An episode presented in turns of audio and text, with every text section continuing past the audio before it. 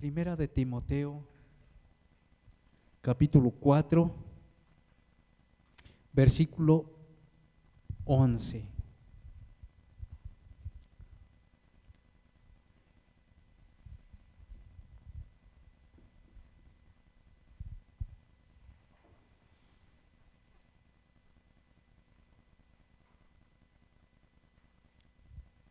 ¿Ya lo tienen?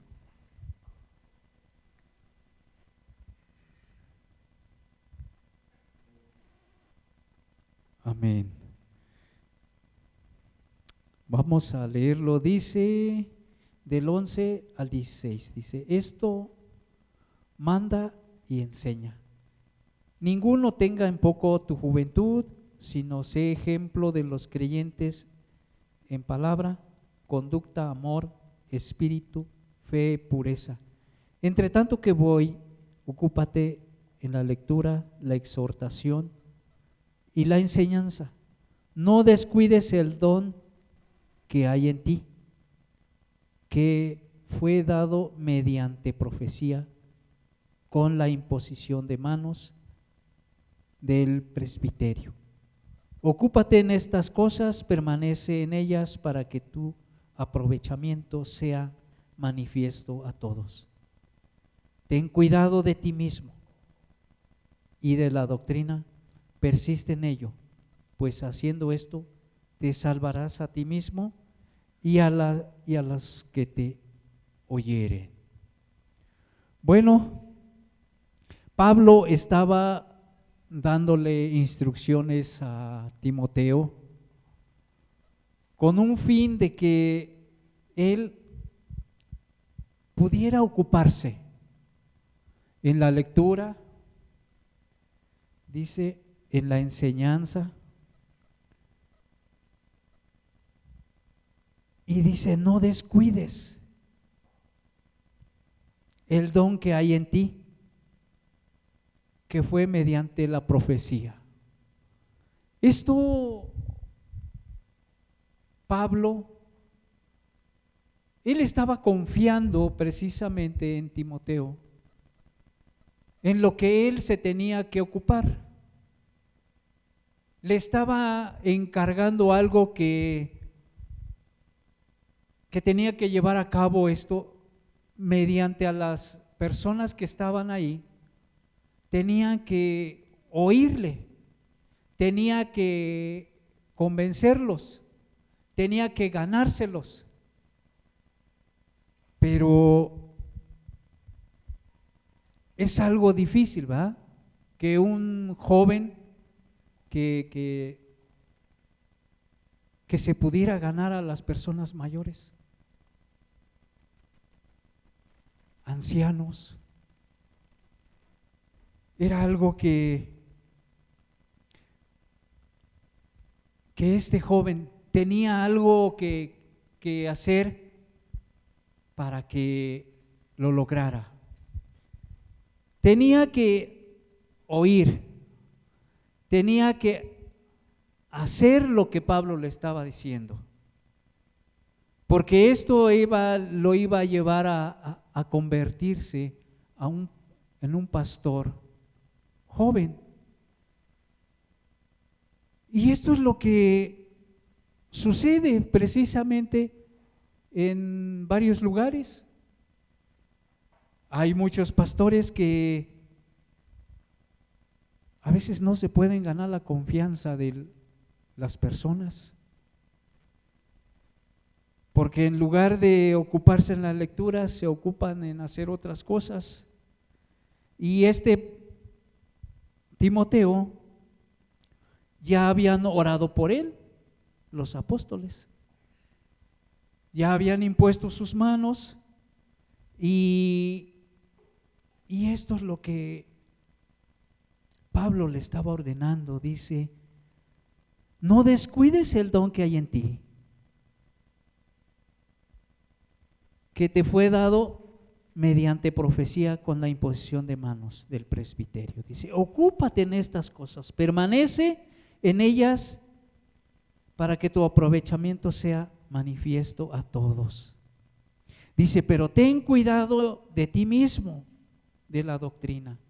Persiste en ello, pues haciendo esto te salvarás a ti y a los que te oyeren. Esto es algo que, que es un compromiso con Dios. Es un compromiso que tiene uno que hacer para,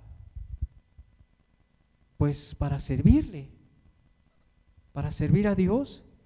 Y esto nos damos cuenta, no sé si ustedes han leído este, este libro de Timoteo, donde este joven ya traía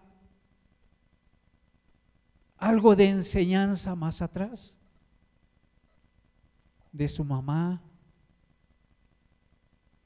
Eunice, y de su abuela, Elodia. Eran personas que habían permanecido en el Evangelio,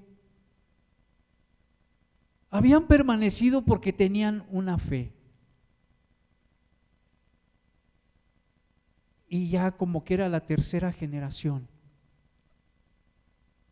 Y esto como que había marcado algo en su vida y, y Pablo conocía.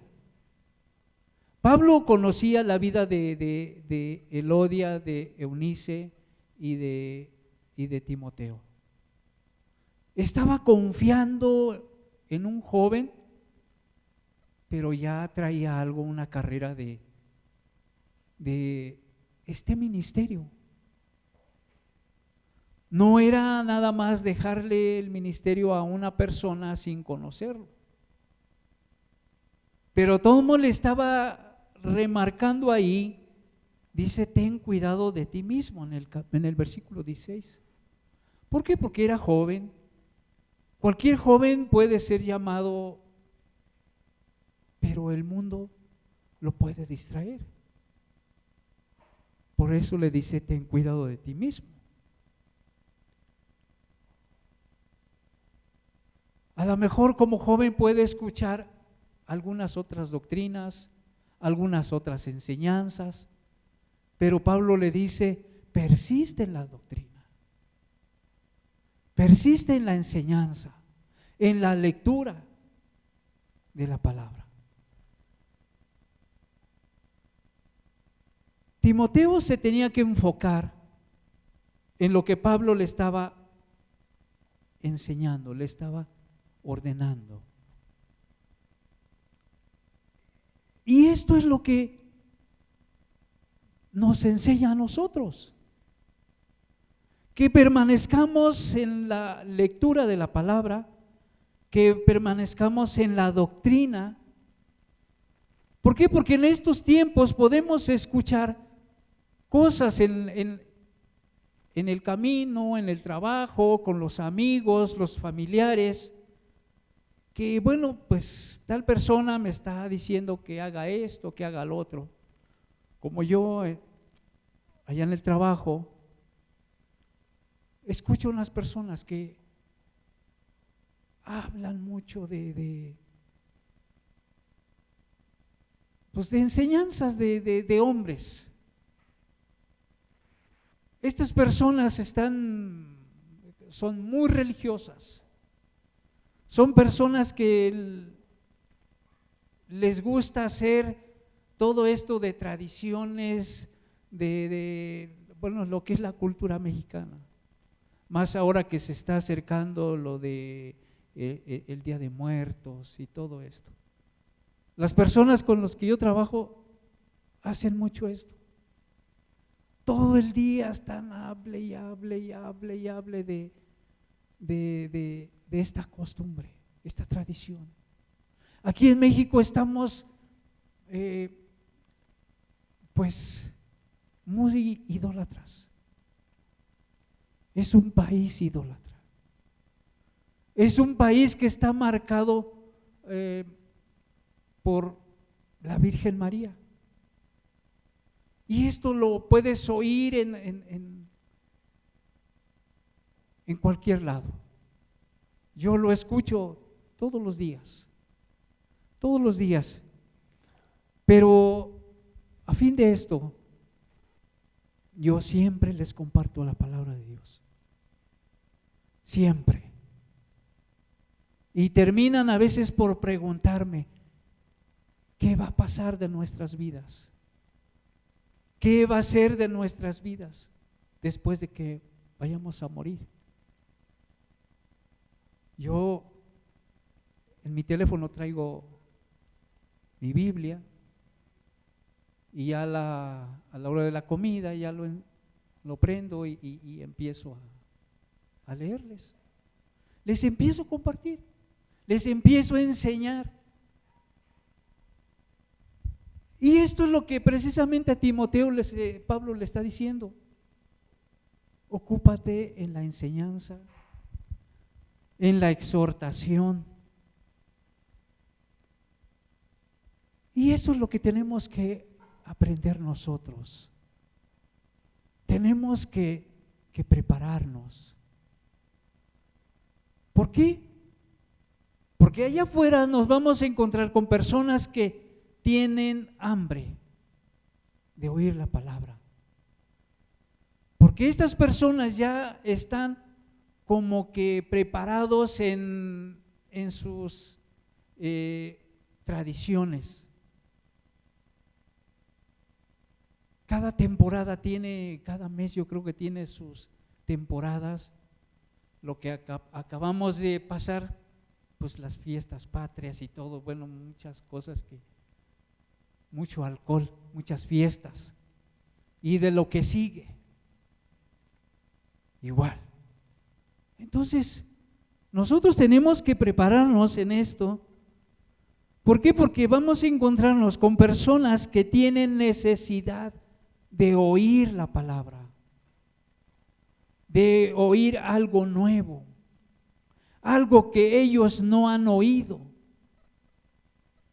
de dar testimonio. Eso es lo que nosotros tenemos que ocuparnos.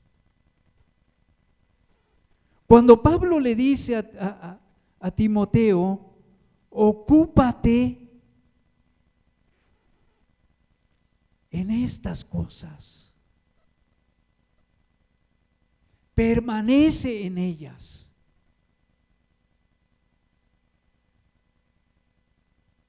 Yo me he dado cuenta que a veces,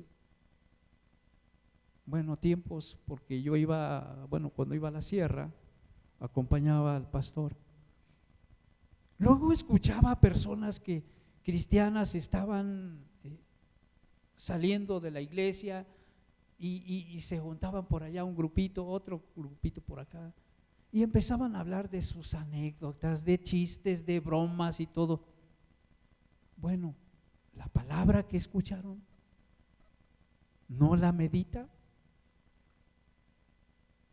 Yo creo que es bueno eh, ocuparnos en otras cosas también, pero yo creo que lo primordial es la palabra. Yo siempre cuando eh, escucho un mensaje, lo tengo que estar repasando una y otra vez. Como ayer que estuvimos aquí, el pastor nos puso esa película y, me quedó así muy, lo tengo todavía en mi mente. Estos testimonios de, estas personas de que estaban eh, explicando parte de su vida. Así somos todos. Cuando Dios nos, nos tomó de allá afuera, de donde nosotros estábamos, viviendo en una vida mal, aunque nosotros decíamos estábamos bien pero estábamos bien completamente mal. Ahí metidos en el mundo, haciendo las cosas que, que, que a nosotros nos convenía, pero a Dios no. De ahí Dios nos ha sacado y de ahí Dios va a sacar muchas personas y los va a traer. ¿Por qué? Porque nos va a usar para su obra. Y estos testimonios que estábamos escuchando ayer son muy buenos, edifican mucho. construye nuestra vida, nos fortalece, nos anima, nos hace que, que estemos motivados, que nos acerquemos más a Dios. Y, y este joven, Timoteo, donde Pablo le encarga que él se ocupe en esta enseñanza, que no lo descuide. ¿Para qué? Para que se pueda ganar a los ancianos y puedan confiar en Él, creer en Él. Porque dice en lo último, dice, dice, esto te salvarás a ti mismo y a los que te oyeren. Esto quiere decir que tú vas a ser ejemplo en todo. La gente te va a mirar en lo que haces, en lo que dices y lo vives. Esto la gente va a ver lo que estás haciendo. Y la gente va a decir, yo quiero hacer lo que este joven está haciendo porque es algo diferente, no es como los demás. Yo quiero imitarlo. Pablo también nos enseña esto, imíteme a mí, porque yo imito a Cristo. Y esto es lo que nosotros nos está enseñando que hagamos, que nos acerquemos en la lectura. Que tengamos cuidados de nosotros mismos. ¿Por qué? Porque podemos caer. Pero debemos de afirmarnos cada día. Debemos orar constantemente. Muchas veces les hemos invitado que antes de estar en el servicio, tenemos acá arriba un rato de oración. Esto es una invitación para todos. ¿Para qué? Para que eh, si nosotros tuvimos una semana pesada, una semana pues triste, una semana con muchas con muchos problemas, que podamos venir confiadamente y venir a orar y que podamos estar aquí en el servicio y en la alabanza con más ánimo, con más deseo. Que no digamos como otros dicen, es que hoy yo no sentí la presencia de Dios, es que hoy como que la alabanza no, no, no estuvo buena. La alabanza no es para nosotros, la alabanza es para nuestro Dios. Para que nosotros estemos animados, tenemos que tener una relación con Dios. Siempre. Tenemos que, que, entrar a su presencia. Así como dice Hebreos. Entrad confiadamente. Y eso lo tenemos que hacer. Tenemos que venir con ese gozo en nuestro corazón, con ese fuego ardiendo en nuestro corazón, ¿por qué venimos a ver a nuestro Padre? Venimos a adorar, venimos que, a, regocijarnos en Él, a encendernos aún más de lo que, que, que traemos ese fuego, a hacer un fuego aquí. Eso es lo que tenemos que hacer. Timoteo a esto le estaban diciendo. Él se tenía que preparar.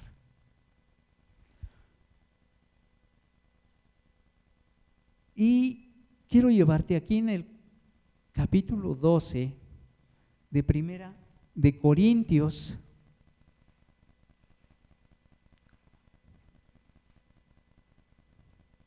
Primera de Corintios 12.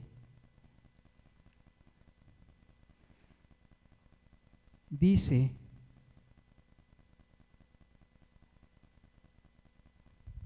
versículo 28. Dice, y aún nos puso Dios en la iglesia, primeramente apóstoles, luego profetas, lo tercero maestros, luego en lo que hacen milagros, después de los que sanan, los que ayudan, los que administran, los que tienen don de lenguas. Esto es lo que en la iglesia. Acabamos de ver que primero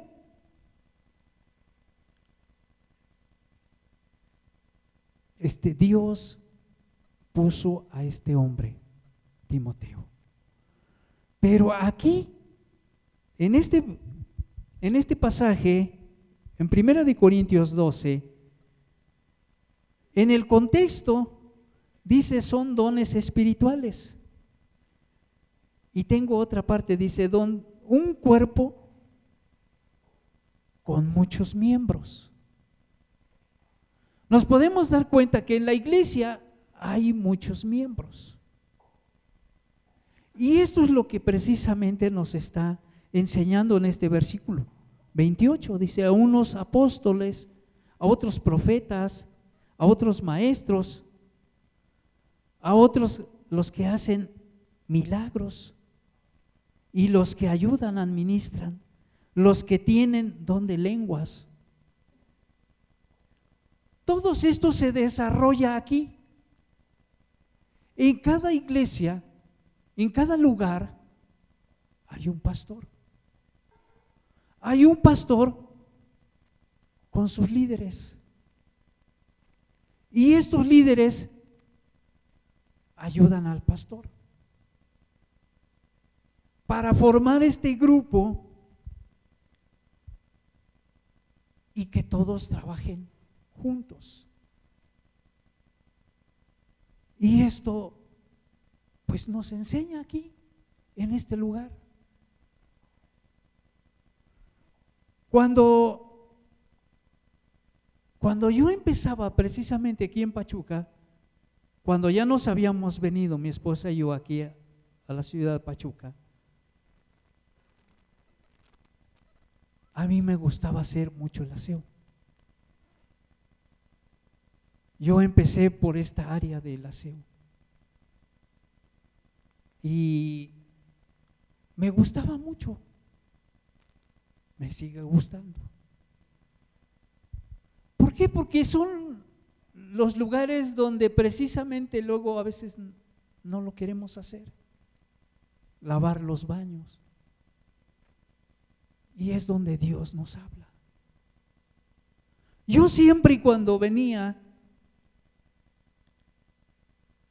nunca se los he dicho, pero yo siempre le decía a Dios, cuando yo vaya a hacer el aseo, quiero que me hables quiero que me digas cómo lo tengo que hacer. Yo siempre le decía eso a Dios. Venía a veces caminando para llegar aquí. En el camino venía, le decía a Dios, yo quiero que tú me digas, que me vayas diciendo. Yo quiero ir como un niño que, eh, a ver hijo, quiero que hagas esto por aquí, quiero que le pases la escoba por acá. Yo quiero agradarte. Porque en lo que a mí me, un hermano me, me preparó desde antes, dice, cuando llegues a una iglesia, te congregues, busca servir. Nunca te quedes sin hacer nada. Busca al pastor y dile, ¿qué voy a hacer?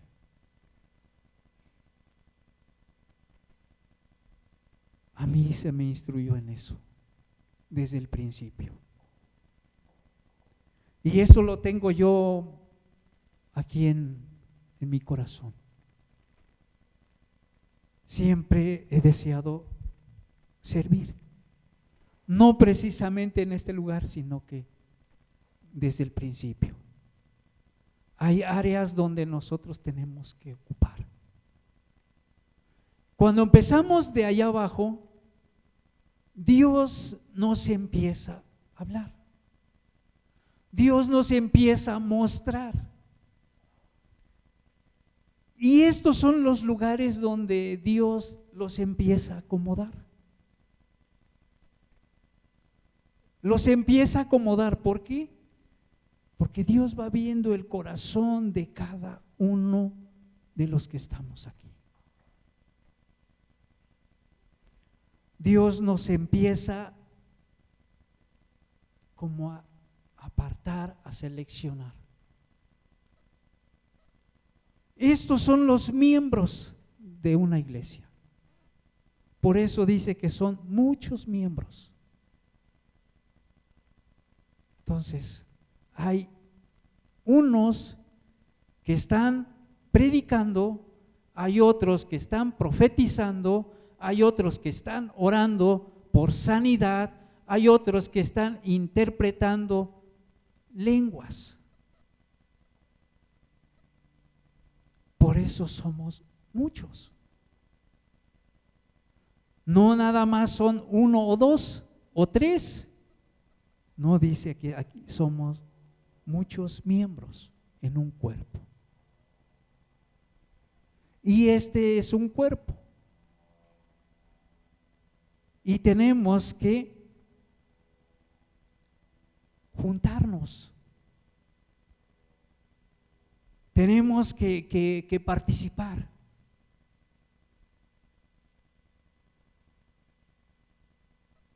Y eso es lo que yo creo que todo pastor desea.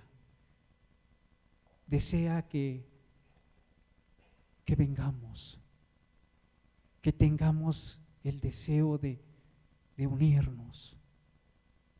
Siempre hemos estado orando por unidad, por humildad. ¿Por qué? Porque tenemos que caminar todos juntos.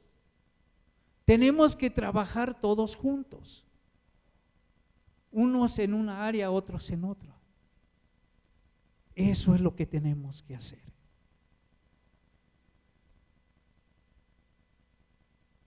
Y dice aquí en el versículo en el versículo 9, 9 dice a otro fe por el mismo espíritu y a otros dones de sanidad por el mismo espíritu, a otro el hacer milagros, a otro profecía, a otro discernimiento de espíritus y a otro diversos géneros de lenguas y a otro interpretación de lenguas. Pero todas estas cosas las hace uno y el mismo espíritu repartiendo a cada uno en particular como Él quiere. Eso es lo que tenemos que hacer, unirnos. Pero esto lo da el mismo Espíritu, el Espíritu Santo, que ya lo hemos recibido tenemos que participar nada más. Como miembros de un cuerpo. Parece ser que el pastor ya unas predicaciones anteriores nos estaba mostrando esto. De un cuerpo con muchos miembros. Porque tenemos nuestras manos, nuestros pies, nuestra boca, nuestros oídos, nuestra nariz. Entonces, todos, todos estos miembros en un solo cuerpo. Y eso es lo que tenemos que hacer, juntarnos. Por eso se nos ha estado enseñando que vengamos a las reuniones, que vengamos a la oración. ¿Por qué? No es para cansarlos, sino para animarlos, para que todos marchemos, que marchemos juntos. Ahora, en, en, este, en este pasaje de la Biblia donde nos muestra cómo precisamente los hebreos cuando salen de Egipto y, se van a servir a Dios, se van a, adorar a Dios al monte Sinaí, pero antes hay un obstáculo en lo que es el mar, pero todos llegan precisamente al mar, todos reunidos ahí, y, ahora qué vamos a hacer, ¿no? Ahora vienen, tenemos el mar enfrente, tenemos los egipcios atrás, ahora qué vamos a hacer. Dice la Biblia, dice, marchen. ¿Hacia dónde? Pues hacia el frente, ¿no? Pero está el mar. ¿Cómo está eso de que marchemos y el mar está? Sí, hay un obstáculo. En nuestras vidas hay un obstáculo. ¿Qué es ese obstáculo? No nos permite que marchemos. ¿Qué es? Puede ser el cansancio, puede ser la apatía, puede ser un problema. ¿Qué puede ser? Dios nos ha estado preparando para ser vencedores. Dios nos está, guiando. Dios nos está diciendo, marchemos. Pero el obstáculo está ahí. Si Dios nos está preparando, si Dios está con nosotros, somos vencedores. Entonces nosotros tenemos que pasar, sea cansancio, en el nombre de Jesús, yo paso, yo voy. ¿Por qué? Porque yo soy vencedor. No nada más porque lo esté oyendo. Lo que Dios quiere que nosotros lo vivamos. Ese es parte de nuestra vida. Tenemos que vivirlo. El cansancio, la flojera, la enfermedad.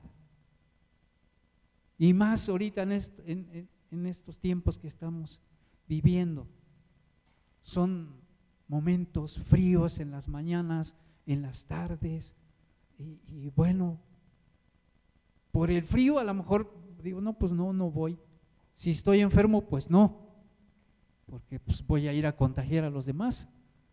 Pero, pues lo que tengo es frío, yo voy.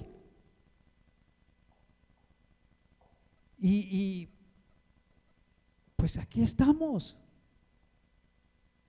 Eso es lo que Dios quiere que Dios va a poner todo lo que hay enfrente y de ti va a nacer si voy o no voy. Y eso es lo que Dios quiere, que seamos vencedores.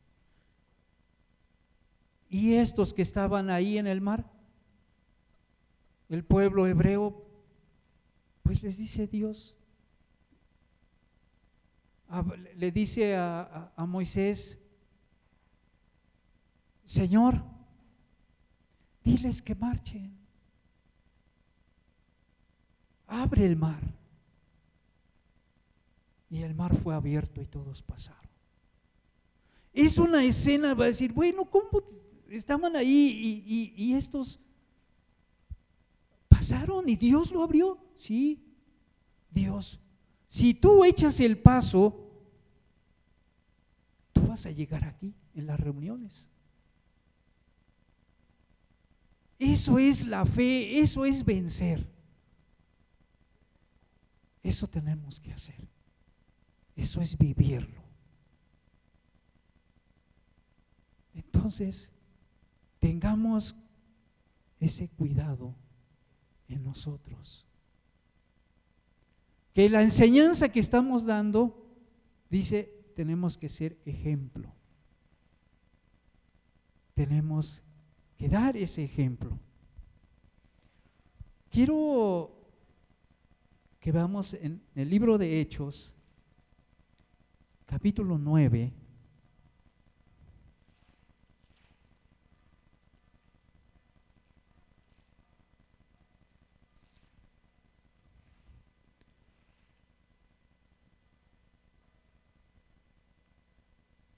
aquí en el versículo 17.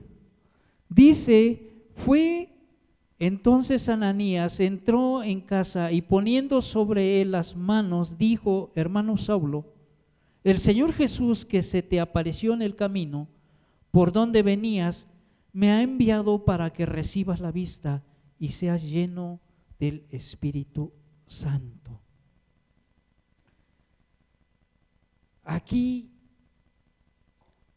nos habla de que como Pablo se convirtió.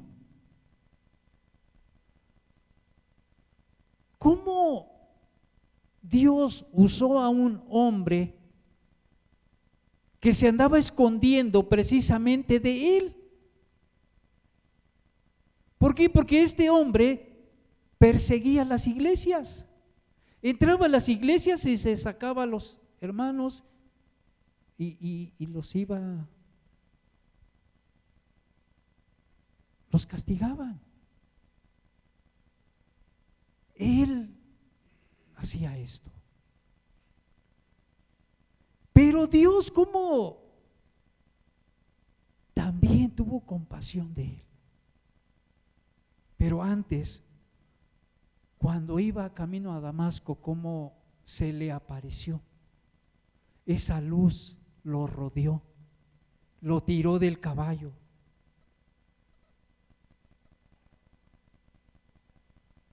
¿Cómo Dios nos ha traído a este lugar? ¿Cómo nos ha traído? Así también este hombre. ¿Cómo lo acercó a él?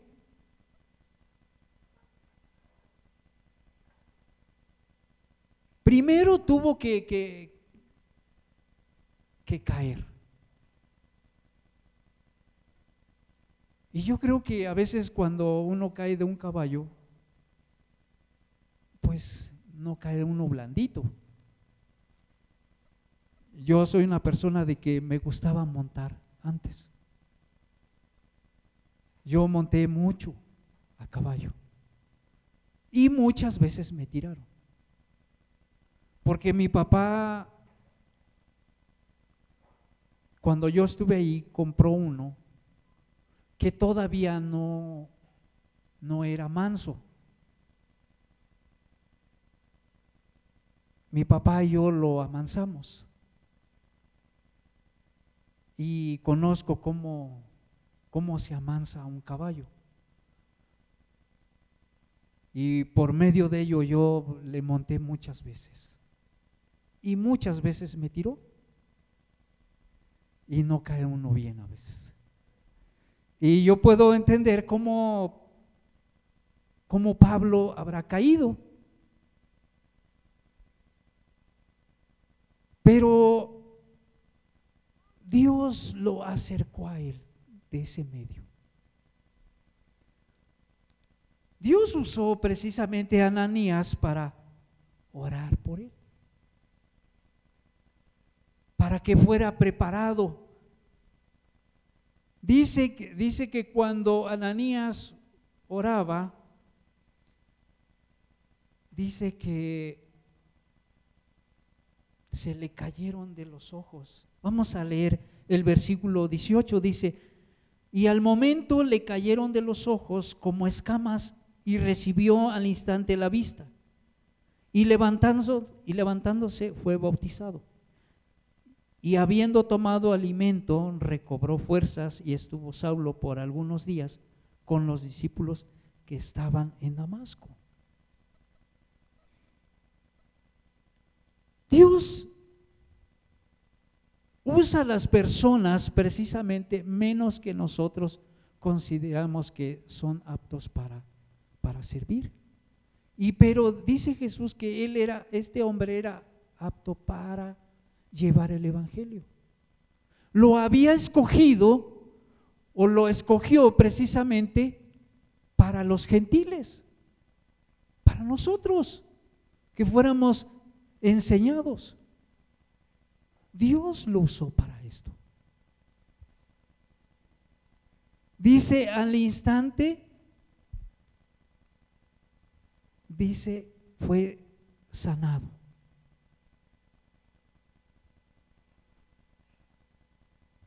Y fue bautizado.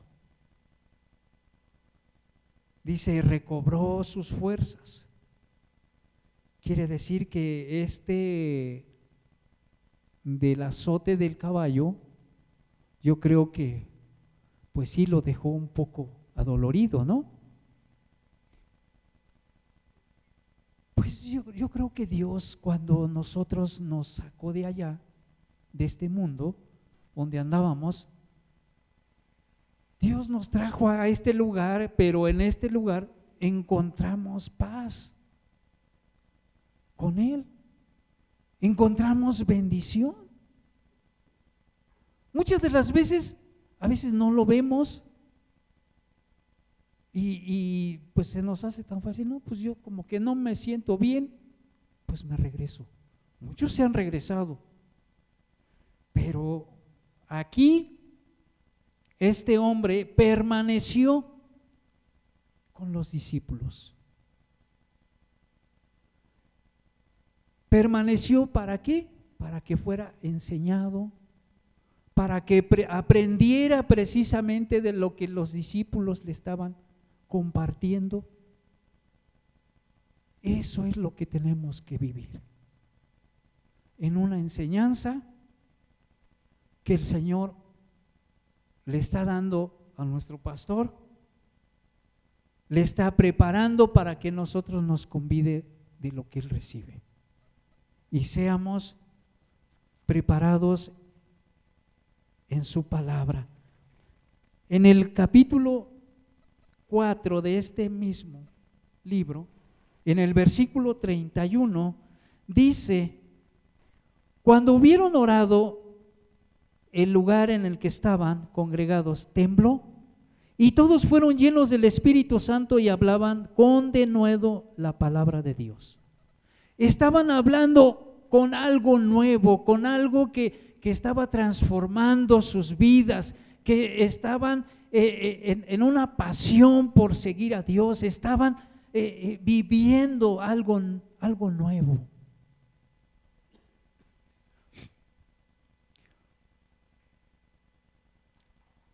Estos apóstoles vivían. Vivían la palabra. Porque habían visto, habían visto a Jesús, le habían oído, habían visto lo que él hacía. Y ellos querían vivir lo que Jesús les enseñó. Quiero regresarme en unos versículos antes del 31, en el 24. Dice, y ellos habiendo oído alzaron una unánimes la voz a Dios y dijeron, soberano Señor, tú eres el Dios que hiciste el cielo y la tierra, el mar y todo lo que en ellos hay. Que por boca de David tu siervo dijiste, porque se amotinaron, amotinaban, amotinan. Las gentes y los pueblos piensan cosas vanas. Se reunieron, se reunieron los reyes de la tierra y los príncipes se juntaron en uno contra el Señor y contra su Cristo. Porque verdaderamente se unieron en esta ciudad contra tu santo Hijo Jesús, a quien, es, a quien ungiste Herodes y Poncio Pilato con los gentiles y el pueblo de Israel, para hacer cuanto tu mano, tu consejo habían antes determinado que sucedieran. Y ahora, Señor, mira tus amenazas y concede a tus siervos que con todo, con todo de nuevo hablen tu palabra. Mientras extiendes tu mano para que se hagan señales, sanidades y señales y prodigios mediante el nombre de tu santo Hijo Jesús. Ellos estaban orando. Dice, mientras nosotros oramos, tú extiende tu mano haz tus prodigios, señales, sanidades. De eso se trata cuando venimos a orar. Cuando estamos allá arriba orando, Señor, ocúpate en la persona que necesita. Ocúpate, Señor, en la persona que tiene la necesidad, nosotros no lo sabemos. ¿Qué necesidad hay? No lo sé. Solo tú. Dios conoce nuestras necesidades. Dios conoce nos, de lo que nos duele. Dios conoce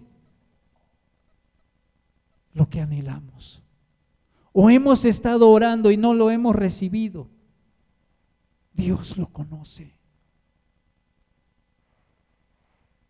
Y por eso los invitamos, porque podemos orar más. Y esto puede transformar no tan solo nuestras vidas, las vidas de las personas que necesitan, las vidas de las personas que aún no conocen a Dios. ¿Por qué? Porque estamos orando por un evangelismo. Estamos orando para que Dios salve a las personas de aquí, de nuestro alrededor. Del venado, de tuzos, del roble, de forjadores, de tulipanes. Estamos orando para que Dios haga su obra pero esto necesitamos más. Necesitamos unirnos a Él.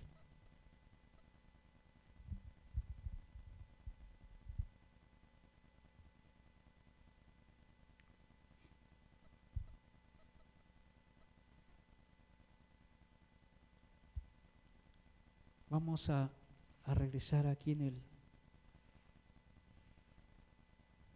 en el libro de Timoteo.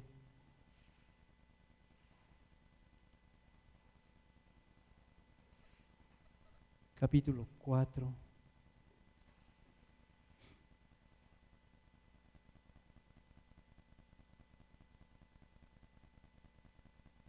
En el versículo 6.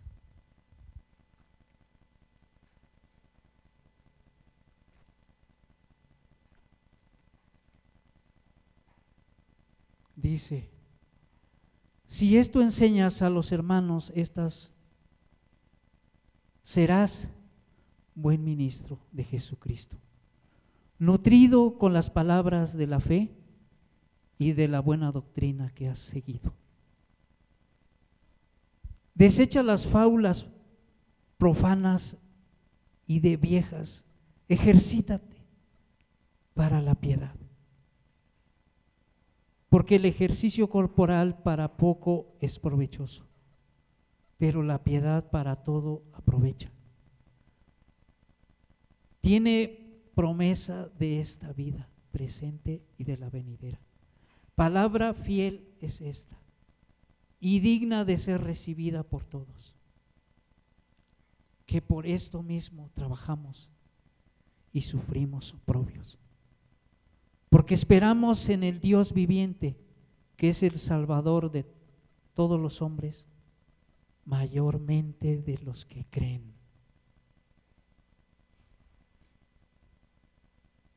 Dice, sé ejemplo.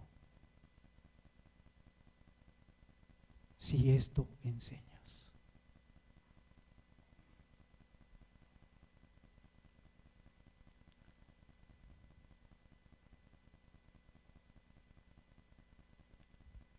Me he dado cuenta de, del pastor.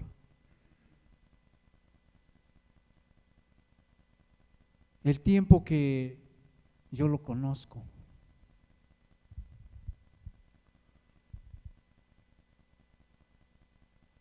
Son buenas sus enseñanzas. De la iglesia de donde él donde él salió, yo estaba ahí. Yo lo conocí ahí.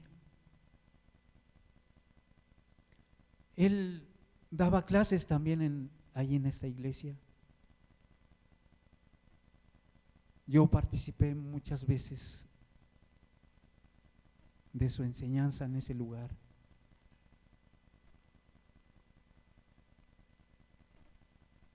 Y cuando él decidió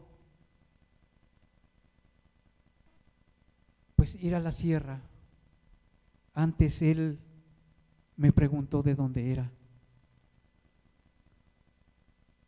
Y yo yo le dije, yo soy de allá de Cuchuacán y le dije que mi papá es pastor. Y él me dijo, dice, dile a ver cuándo nos invita. Y yo hablé con mi papá y, y le dije que el hermano Gustavo quería ir, ir a verlo. Dice, sí, dile que venga.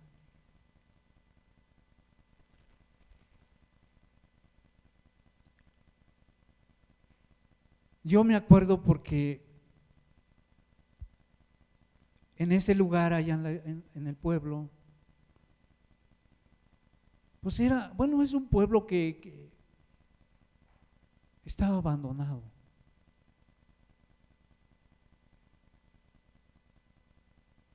Había unos hermanos que los visitaban, pero pues se olvidaron muchos años. Y mi papá le dijo al hermano, le dijo, dice, este, ¿cuándo nos vuelven a visitar? Y el hermano Gustavo le dijo, bueno, el próximo mes. Fue mes por mes por mes. Después había, bueno, en ocasiones fueron dos veces por mes.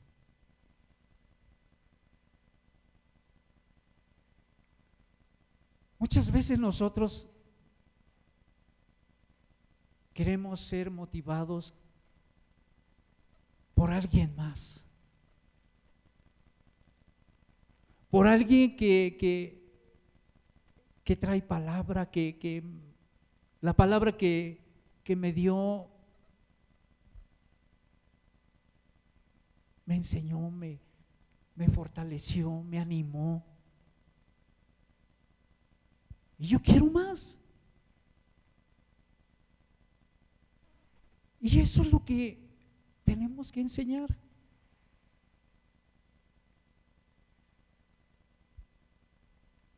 Y en, ese, en, esos viajes, cuando pasábamos por aquí, decía, me comentaba el pastor, me gustaría vivir aquí en Pachuca. y levantar un lugar donde podamos enseñar a nuestros hermanos. Le digo sí, está muy bien eso. Y parece ser que ya el lugar ya se levantó. Ya nada más falta que, que nosotros nos levantemos. y que enseñemos. Aquí dice, dice, sé ejemplo. Dice, si esto enseñas a los hermanos, serás buen ministro de Jesucristo. nutrido con las palabras de la fe y de la buena obra y de la, de la buena doctrina que has seguido. Nosotros tenemos que permanecer,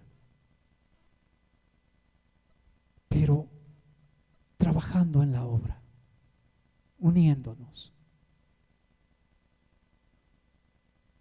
Tenemos que, que disponer nuestro tiempo a Dios.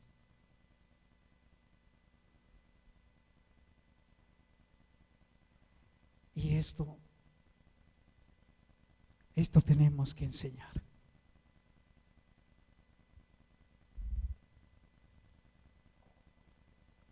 Vamos a orar.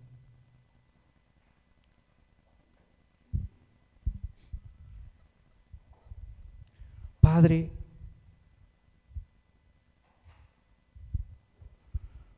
te damos gracias Señor porque nos permites poder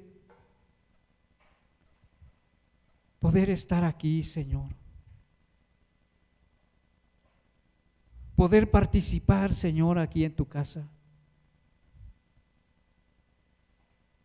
Poder integrarnos, Señor, en este cuerpo. Poder hacer, Señor, lo que tú quieres. Queremos ser, Señor, como esa persona que empieza a juntar, Señor, esos, esos leños y empieza, Señor, a, a encender ese, ese fuego, esa fogata, Señor. Queremos ser esos leños, Padre. Ese fuego es el Espíritu Santo el que empieza a arder en, en nuestra vida. Empieza, Señor, en nosotros. Empieza, Señor, a arder en nuestro corazón. Porque esta obra, Señor, que tú has empezado, tú la perfeccionarás.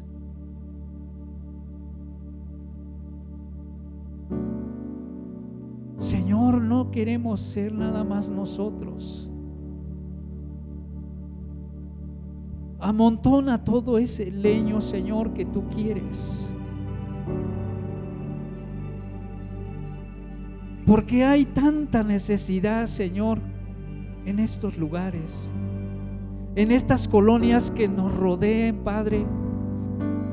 Cuánta necesidad hay en las familias, en los hombres, en los jóvenes, Padre. Los jóvenes son están siendo arrastrados, Padre, por los vicios de este mundo.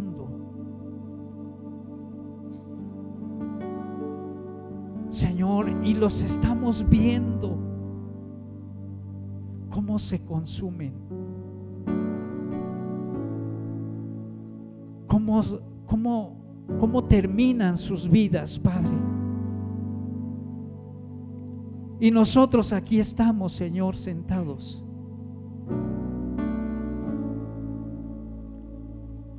Ni siquiera nos movemos, Señor.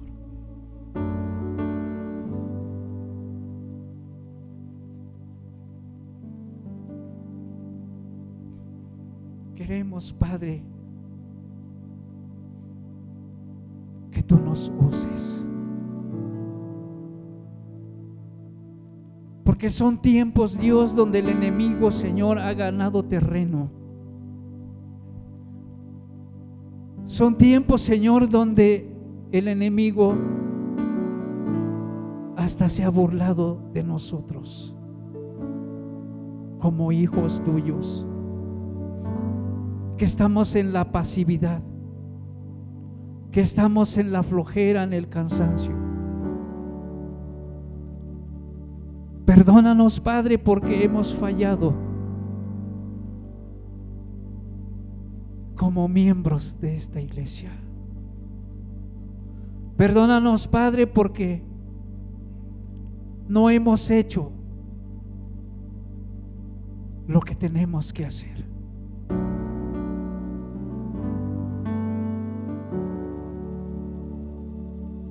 Pon esa necesidad en nuestro corazón de orar de los unos por los otros, de orar por aquellos que no te conocen, de orar por aquellos que se les ha hablado y aún te han rehusado, de orar, Padre, por, por esta ciudad. ¿Cuánto trabajo hay, Señor? Y estamos dormidos. Despiértanos, Señor. Despiértanos, Padre. Despierta, Señor, en nosotros un espíritu de oración.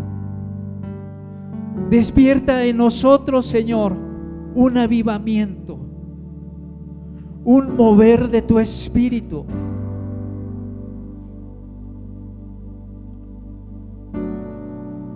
Muévenos a hacer la obra. Queremos ser, Señor, tus manos. Queremos ser tus pies, Señor, para ir a las colonias, para ir a los lugares, ya sea aquí o por allá lejos, Dios, donde tú nos envíes. Despiértanos, Padre, para que tu voluntad, Padre, se haga. Establece, Señor, tu reino aquí. Primeramente nuestro corazón y que podamos llevarlo, Señor, a las calles donde hay necesidad de ti para atrapar esos jóvenes, esos hombres de vicios, esos, esas familias con problemas, esos matrimonios en situaciones de rotura. Padre, aquí estamos. Aquí estamos, Señor, delante de ti. Que tú nos envíes, Padre, hacer tu voluntad. En el nombre de Jesús.